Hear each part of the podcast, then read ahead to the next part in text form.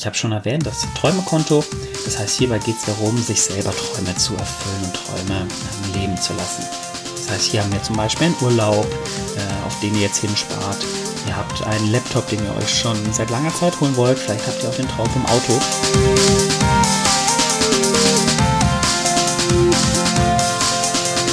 Hallo und herzlich willkommen hier zurück zu einer neuen Podcast-Folge von unserem Podcast. Und ich begrüße neben dir, lieber Zuhörer oder liebe Zuhörerin, mit mir im selben Raum den Björn. Hallo Björn. Hallo Flo. Hi Björn, wie geht's dir? Mir geht's gut. Wie geht's dir? Mir geht's auch sehr gut. Ich freue mich auf die heutige Folge.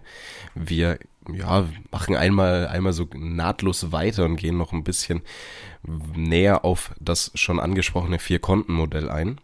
Und mhm. Genau, Björn, du darfst direkt mal schießen. Genau, ich stelle euch jetzt einfach mal die äh, vier Konten vor, auf die wir heute noch genauer eingehen werden. Das heißt, wir haben einmal für euch das Geldflusskonto, wir haben das Sicherheitskonto, wir haben ein sogenanntes Träumekonto und das Depot. Genau. Ich möchte gerne einmal direkt auf das Geldflusskonto eingehen. Wir haben ja in der letzten Folge Finanzen und Geld, glaube ich, hat sie, hat sie gehießen oder heißt sie, bin ich schon ein bisschen näher drauf eingegangen. Jetzt gehen wir noch, noch einen Tick weiter. Es geht ähm, um eben dieses Geldflusskonto. Und dieses Geldflusskonto dient dazu, dass du eben da alle Einnahmen und alle Ausgaben drauf hast. Heißt, von diesem Konto, wenn man so möchte, werden quasi die anderen Konten gespeist. Ähm, da liegt ein gewisser Sparplan dahinter. Dort treffen Überweisungen ein, beziehungsweise von diesem Konto tätigst du Überweisungen und natürlich kommen da auch deine Einnahmen. Heißt, äh, ja, beispielsweise dein Lohn, dein Gehalt und auch dein, ja, falls du etwas vermietest, also das, was du eben an Einnahmen bekommst. Und ich habe in der vorherigen Folge auch schon angesprochen, dass wir das Ganze mit einer Excel-Tabelle lösen oder beziehungsweise wir eine Excel-Tabelle dazuziehen, um eben die, den Geldfluss mal schriftlich, schriftlich aufzuzeigen, um dann eben auch so Sparpläne ja zu, zu erstellen und eben herauszufinden, wie hoch die Sparquote sein kann. Auch wie der Stand ist jetzt, also wie, sehr, wie hoch deine Sparquote jetzt ist und auch spannend ist, äh, auch über einen längeren Zeitraum. Deswegen lohnt sich auch so eine Excel-Liste eben auch über Monate mal weg äh, zu führen, um selber zu sehen, wie hoch sind überhaupt meine Lebenserhaltungskosten, welche Ausgaben habe ich da. Vielleicht fällt mir dann auf, okay, ich gehe dann doch häufiger mal extern essen und hätte hier auch die Möglichkeit, vielleicht dann auch das ein oder andere mal selber zu kochen und damit meine Kochkünste auch voranzubringen. Genau, und vor allem siehst du ja dann schwarz auf weiß, für was du dein Geld ausgibst. Das ist ganz, ganz wichtig. Und deswegen ähm, empfehle ich euch, beziehungsweise empfehle dir auch ganz klar, da alles reinzuschreiben, was du an Ausgaben beziehungsweise Einnahmen hast. Heißt auch Abos und Dinge, die vielleicht nicht direkt offensichtlich sind, beispielsweise Autoversicherungen oder Hausratsversicherungen, allgemein Versicherungen oder Abos, die eventuell auch nicht monatlich abgebucht werden, sondern jährlich. Das heißt, da ist dann für dich die Aufgabe, das Ganze runterzurechnen und eben auf den Monat zu sehen, dass du dann auch die Rücklagen hast, um auch diese Abos ähm, ja eben zu bezahlen und dafür aufzukommen. Und ganz, ganz wichtig ist, du kannst dann beispielsweise anhand dieser Zahlen deine Ausgaben in Relation setzen. Wir hatten es ja schon angesprochen, beispielsweise so äh, ja Streaming-Plattformen die wir eben abonniert haben, die sind dann eben nicht mehr so relevant, beziehungsweise sind dann einfach Ausgaben, die nicht nötig sind. Und da ist es ganz, ganz wichtig, dass du dir auch einfach darüber bewusst wirst, wofür du dein Geld ausgibst und ob das wirklich sinnvoll ist. Das liegt im, im Ermessen jedem selbst. Aber ja, so, so eine Excel-Tabelle hilft dir da einfach extrem, extrem weiter. Bevor der Flo jetzt weiter auf das Sicherheitskonto eingehen möchte, ähm, werde ich euch nochmal den Grundsatz erklären, auf was es wichtig, auf was zu achten ist beim Thema Sicherheitskonto und Träumekonto. Grundsätzlich eignen sich hier Kontenmodelle, die dir eine, einen gewissen Zinssatz bieten. Wir haben ja jetzt die Möglichkeit, auch wieder auf Zinsen äh, zuzugreifen. Die eine oder andere Bank äh, gibt die auch aus. Das heißt, hier bietet sich gut an ein Tagesgeldkonto. Das heißt, hier gibt es eben Geld drauf äh, einen bestimmten Zinssatz, den du dann wieder bekommst, oder auch ein Girokonto, das eben Zinsen zahlt. Nicht ganz dafür geeignet ist ein Festgeldkonto, da du hier einen bestimmten Betrag anlegst und der ist sozusagen für einen bestimmten Zeitraum fest zwar verzinst, aber fest weg von dir selber. Das heißt, du kannst über diesen Zeitraum nicht auf das Geld zurückgreifen. Deswegen ganz wichtig, hier ein Kontenmodell zu wählen, auf das du jederzeit zugreifen kannst. Und das bietet natürlich gute Möglichkeiten mit dem Girokonto oder eben auch mit einem Tagesgeldkonto, wo eben genau dies möglich ist. Ganz, ganz wichtig noch davor zu verstehen, ein Tagesgeldkonto mit äh, den Zinsen äh, oder auch ein Girokonto ist kein sinnvoller Vermögensaufbau. Das heißt, hierbei geht es lediglich darum, die Inflation möglichst gering zu halten. Das heißt, jetzt konkret als Beispiel, äh, wir liegen jetzt im August 2023 bei einer Inflationsrate in Deutschland von 6,1 Prozent. Und wenn du jetzt ein äh, Tagesgeldkonto findest, oh, das zum Beispiel vier Prozent Zinsen ausgibt, dazu gibt's aktuell wenige, ähm, dann, äh, dann hast du trotzdem letztendlich minus 2,1 Prozent dann verloren auf die Dauer. Und deswegen ganz wichtig zu verstehen, dass die nicht im Vermögensaufbau, sondern lediglich, um äh, dein Geld trotzdem zu vermehren, die Inflation ein bisschen abzu, abzudämmen und äh, jederzeit auf dein Geld zugreifen zu können. Genau, Sicherheitskonto. Sagt ja der Name schon. Das ist ein Konto, das dir Sicherheit gibt, beziehungsweise ein Betrag auf diesem Konto liegt, der dich finanziell absichert. Und wir sprechen da ungefähr von äh, ungefähr von ja drei Monatsgehältern, die du drauf einzahlst. Natürlich ist es auch immer wichtig, sich selbst zu hinterfragen und eben für sich selbst zu entscheiden, wie hoch dein eigener Sicherheitswunsch ist, beziehungsweise dein eigener, dein eigenes Sicherheitsverlangen. Auch zu beachten ist natürlich dein, dein Umfeld, heißt, welche Familienrücklagen hast du beispielsweise, welche Immobilien hast du. Ähm, nichtsdestotrotz eben das alles einfach in Relation sehen. Und ganz, ganz wichtig, dieses Sicherheitskonto ähm, Björn wird gleich auch noch auf das Depot eingehen. Dieses Sicherheitskonto unbedingt anlegen, bevor ihr ähm, euer Depot erstellt. Und ja, dieses Sicherheitskonto, ich habe es gerade schon gesagt, dient dazu, dass ihr einfach finanziell abgesichert seid, dass ihr auf Situationen reagieren könnt, die unerwartet kommen. Heißt, wenn ihr eine OP braucht oder falls ihr ja, falls euer Auto kaputt geht ähm, oder ihr ein neues Auto braucht, dass ihr da einfach ähm, abgesichert seid und eben diese Rücklagen habt. Genauso auch, wenn ihr ähm, damit nicht rechnet, euch der Job gekündigt wird und ihr dann eben äh, arbeitslos werdet, so hättet ihr trotzdem die Möglichkeit, eben gewisse, einen gewissen Zeitraum zu überbrücken und dafür dient genau dieses Sicherheitskonto. Ich habe schon erwähnt, das Träumekonto. Das heißt, hierbei geht es darum, sich selber Träume zu erfüllen und Träume ähm, leben zu lassen. Das heißt, hier haben wir zum Beispiel einen Urlaub, äh, auf den ihr jetzt hinspart. Ihr habt einen Laptop, den ihr euch schon seit langer Zeit holen wollt. Vielleicht habt ihr auch den Traum vom Auto. Und äh, dieses Geld ist sinnvoll eben nicht in das Depot anzulegen, da das Depot im Idealfall nicht angegangen wird. Das heißt, hier holst du bestimmte ETFs und äh, verkaufst sie nicht, sondern hältst sie für eine sehr, sehr lange Zeit und dann verkaufst du sie. Ähm, bedeutet aber auch, dass du auf dieses Geld im Idealfall nicht zugreifst.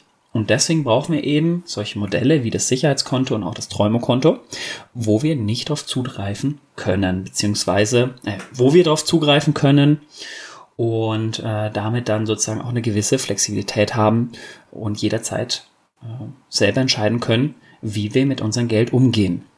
Warum haben wir jetzt das Träumekonto und das Sicherheitskonto getrennt? Grundsätzlich ist der Flo und ich sind der Überzeugung, dass man ein Finanzmodell anlegt für sich selber, das möglichst einfach ist und übersichtlich ist. Das heißt, bitte wählt ein Modell für euch, wo ihr euch wohlfühlt.